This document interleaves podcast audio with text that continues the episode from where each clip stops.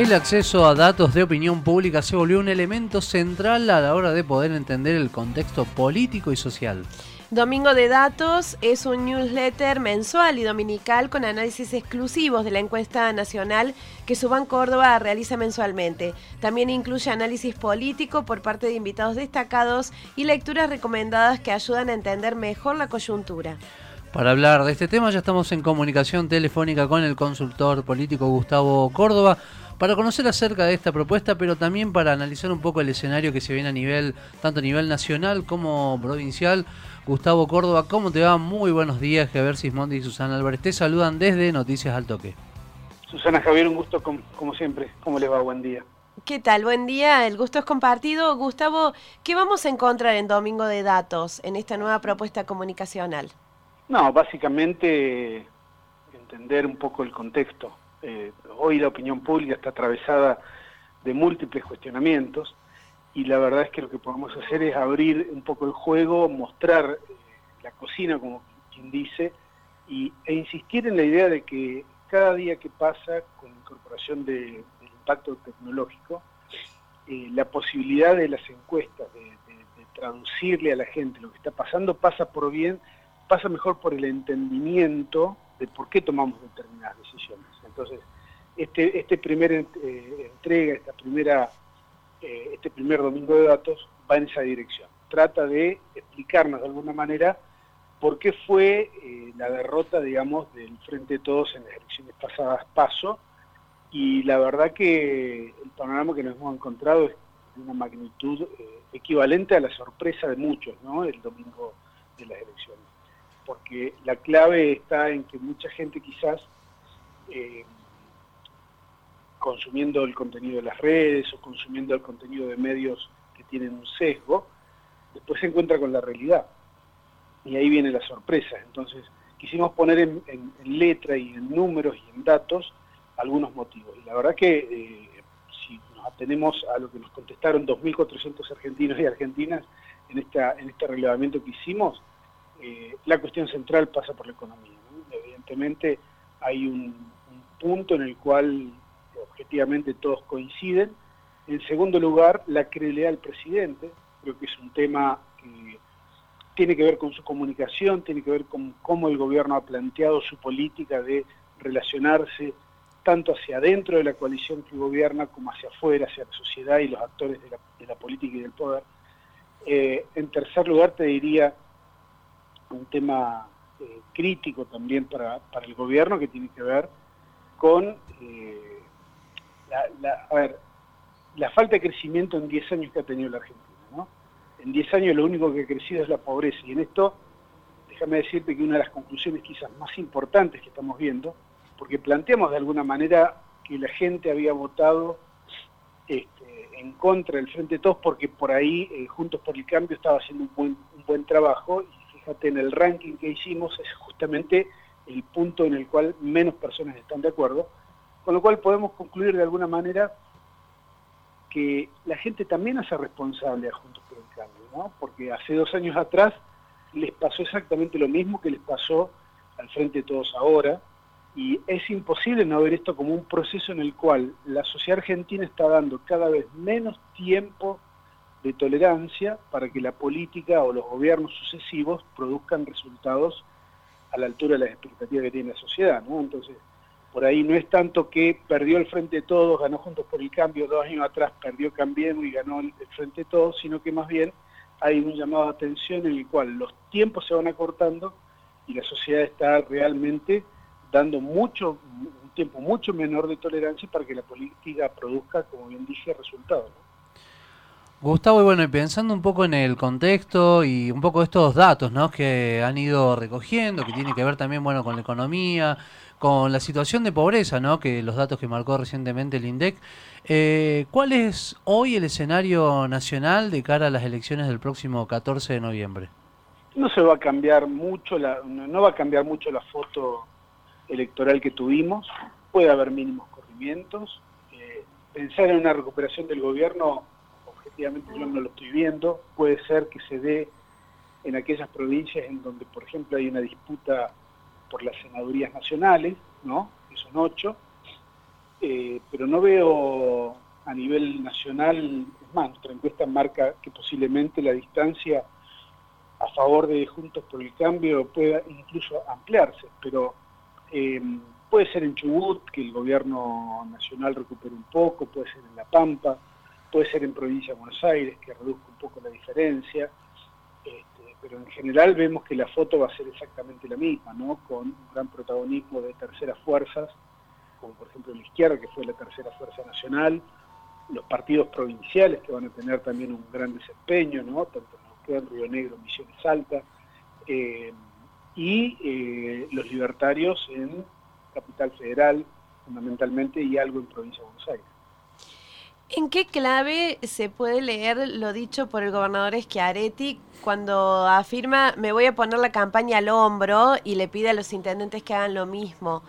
¿Está haciendo una lectura acertada de lo que dejaron las urnas? Creo que lo que pasa en una elección nacional tiene poco y nada que ver con la elección provincial. De hecho, si uno ve los porcentajes de justamente el gobernador Schiaretti cuando fue candidato a gobernador y los compara con las elecciones nacionales que tuvo su espacio en los últimos 10, 15 o 20 años, uno se da cuenta que poco y nada tienen que ver.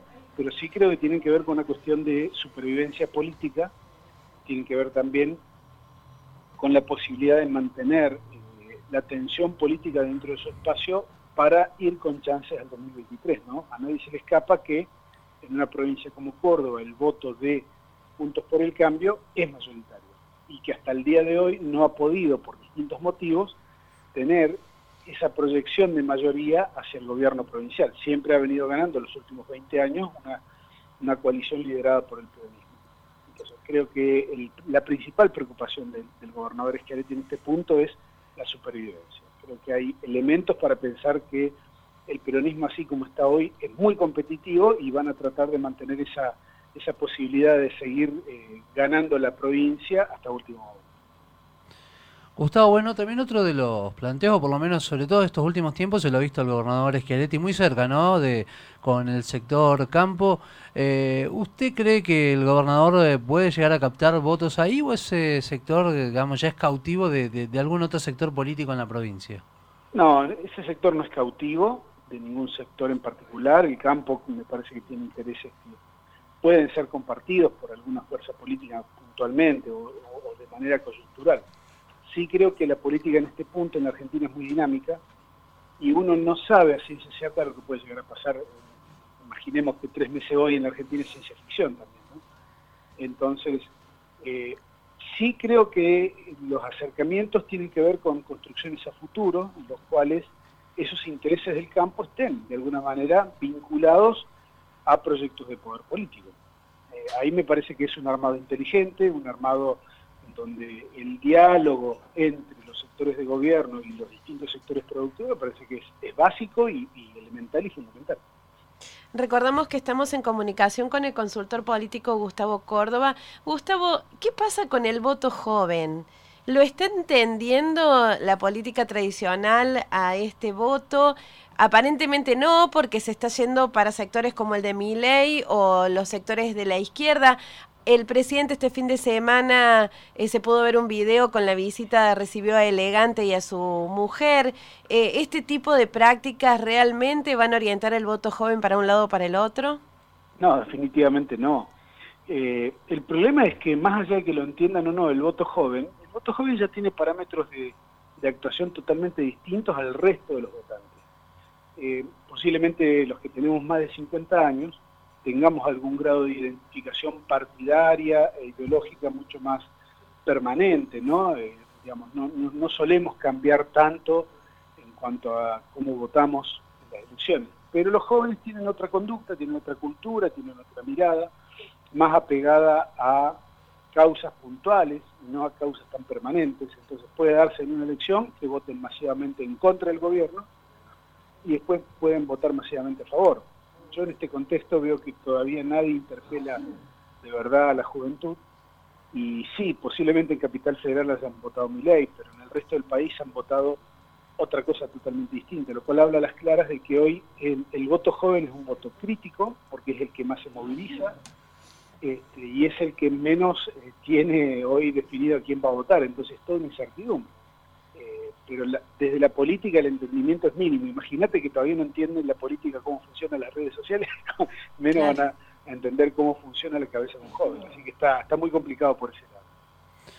¿Y crees en, ese punto también que lo que tiene que ver con, la política y sobre todo con, los partidos y, pensando en, los partidos eh, tradicionales, ¿considera que están eh, anquilosados?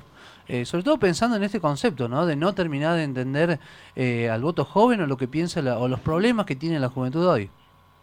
Sí, sí, bueno, eso da para, para un simposio, digamos, de, profundidad. Ahora, sí creo que por eso las coaliciones integran vastos sectores partidarios, ¿no? porque ya un solo partido no alcanza para conformar una, sola propuesta.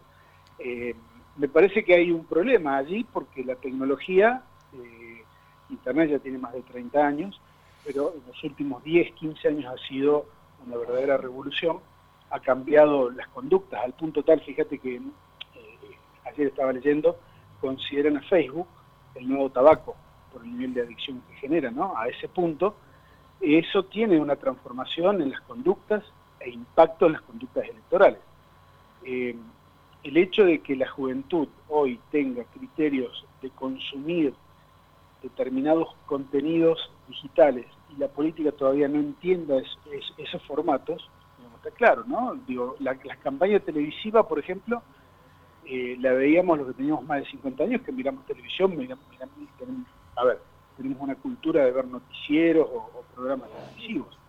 Los jóvenes no, ni siquiera tienen televisores en sus casas, ya están dominados por las pantallas pequeñas, los teléfonos inteligentes y consumen selectivamente. ¿Cómo llegas ahí si no armas un contenido atractivo y si no estudias acabadamente a los jóvenes realmente cómo piensan?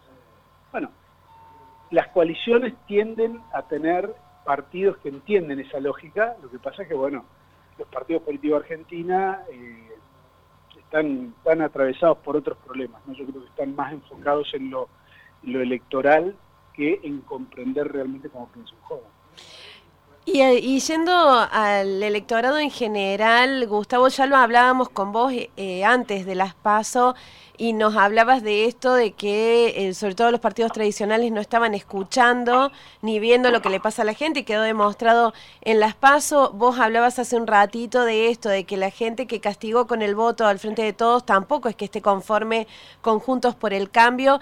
¿Vos ves que eso ha empezado a cambiar, que sirvió de alerta lo que pasó en las PASO o siguen en un diálogo de sordos, la dirigencia política por un lado, los candidatos por un lado y el votante por el otro? No, no, no, va a seguir, porque los incentivos que tienen los partidos políticos y los dirigentes para mantener el discurso de la grieta es realmente alto. Digo, no importa eh, si dos años atrás me castigaron tan fuertemente que todavía aún hoy no sé qué fue lo que pasó. ¿No? Me votaron ahora y estoy festejando. Entonces, ya como festejaba dos años atrás al frente de todos, ¿no es cierto? Entonces, Creo que ahí falta una lectura honesta, una lectura humilde, digamos, de los resultados. Creo que hay elementos como para pensar que estamos en un contexto social sumamente complejo, ¿no? La pandemia agravó las condiciones económicas en las cuales Macri le entregó el país al frente de todos y los niveles de mal humor, los niveles de, insatisfacción y incertidumbre que tiene la sociedad argentina genera, digamos, un verdadero problema, es como un volcán a punto de erupción, ¿no? Es un terremoto lo que pasó en el paso y todavía estamos sintiendo este, réplica. Eh, aquí creo que la política, los analistas, todos debemos hacer lecturas que vayan en esa dirección, ¿no? de aportarle eh, certidumbre a la gente, aportarle por lo menos un panorama mucho más creíble a corto y mediano plazo, que ese es el problema, ¿no? La grieta es tan profunda, la grieta además es tan atractiva y resuelve tanto los problemas de posicionamiento que para qué me voy a dedicar a juntar los pedazos si la grieta me hace ganar las elecciones. Después gobernar es otro problema, pero por lo menos gano las elecciones, ¿no? Entonces se quedan con esa sensación de victoria relativa, por otro lado, y al poco tiempo no pueden sostener un gobierno. Ese es el punto central de, repensar, digamos, cómo, cómo la política entiende este momento.